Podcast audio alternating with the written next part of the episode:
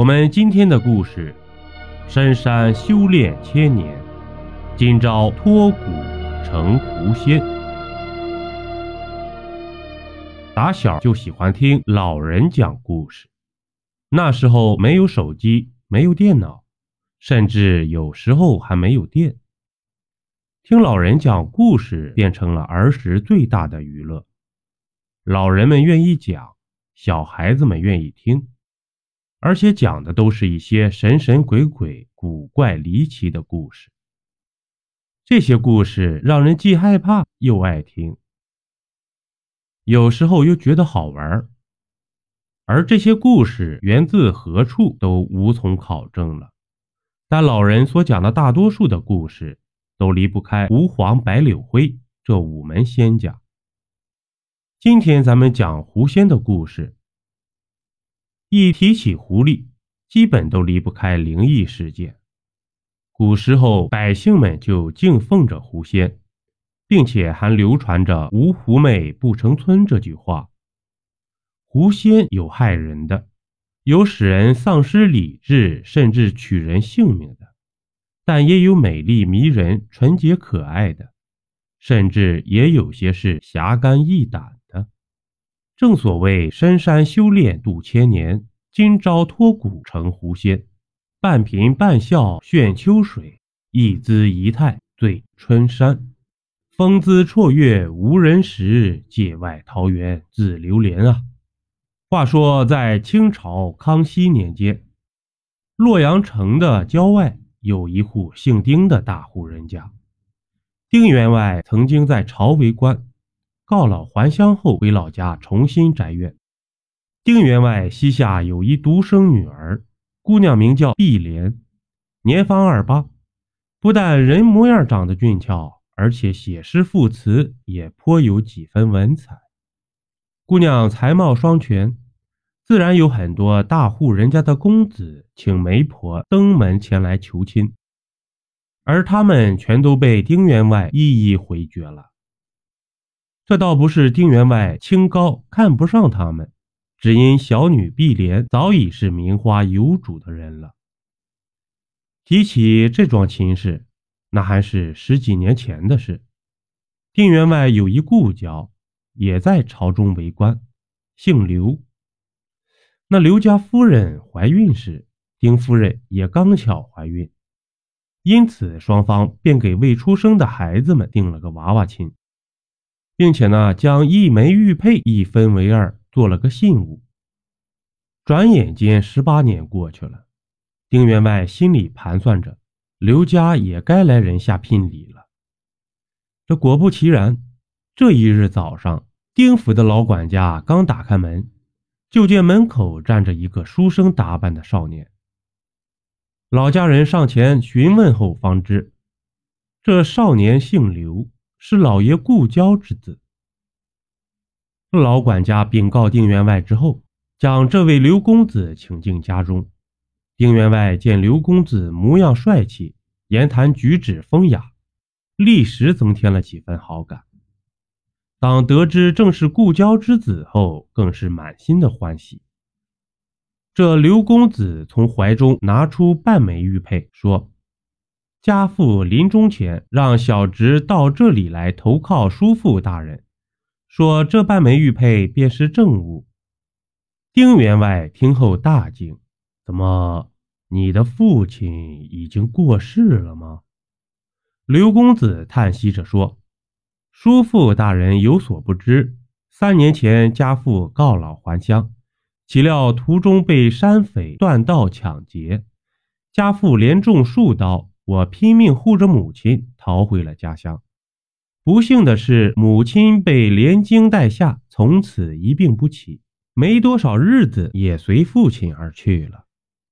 临终前，母亲将婚约之事告诉了我，我又在家守孝三年。这才来到此地，望叔父大人收留。丁员外听后，心中想起与故交在朝为官的日子，如今故交已亡，也不由得流下了伤感的眼泪。不过伤感归伤感，既然守孝三年之期已过，这婚事还是要办的。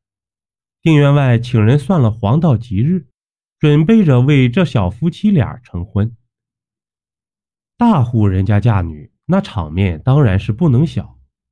更何况这刘公子家无亲人，也算是入赘的上门女婿，就更不能吝啬了。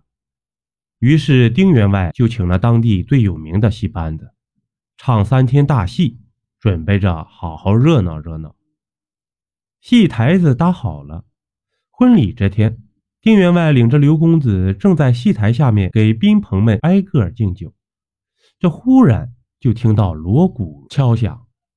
刘公子不经意向戏台望了一眼，此时就见一个红脸大汉手持青龙偃月刀，从戏台后面走了出来。原来是武神关公。就见关公往戏台中间这么一站，高高举起手中的青龙偃月刀，大喝道：“呀呀呀呀呀！小儿哪里逃？”再看这时的刘公子，吓得体似筛糠。将手中的酒壶、酒杯一扔，化作一股白烟，就不见了踪影。众人一见大乱，闹妖精了，闹妖精了，一个个的都跑了。而此时戏台上的关公左看右看，还不知道是怎么回事呢。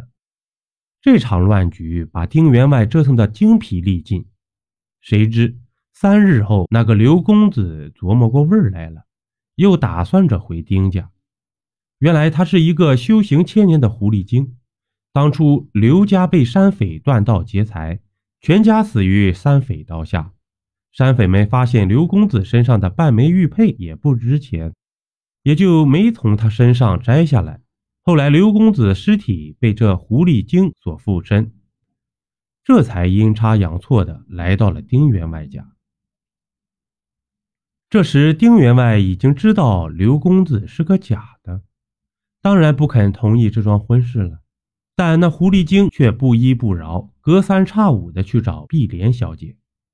定员外请了不少的道士和尚到家中做法降妖，但奈何狐狸精法力高强，都是无果而终。渐渐的，碧莲小姐的肚子却一天一天大了起来，等到临盆那天，一下子生了四胞胎。不用问，这肯定是那狐狸精的孩子呀。这四个都是男孩，长相跟普通小孩一般无二，唯一不同的是屁股上都有一根尾巴。而且这四个孩子一落地就会走路。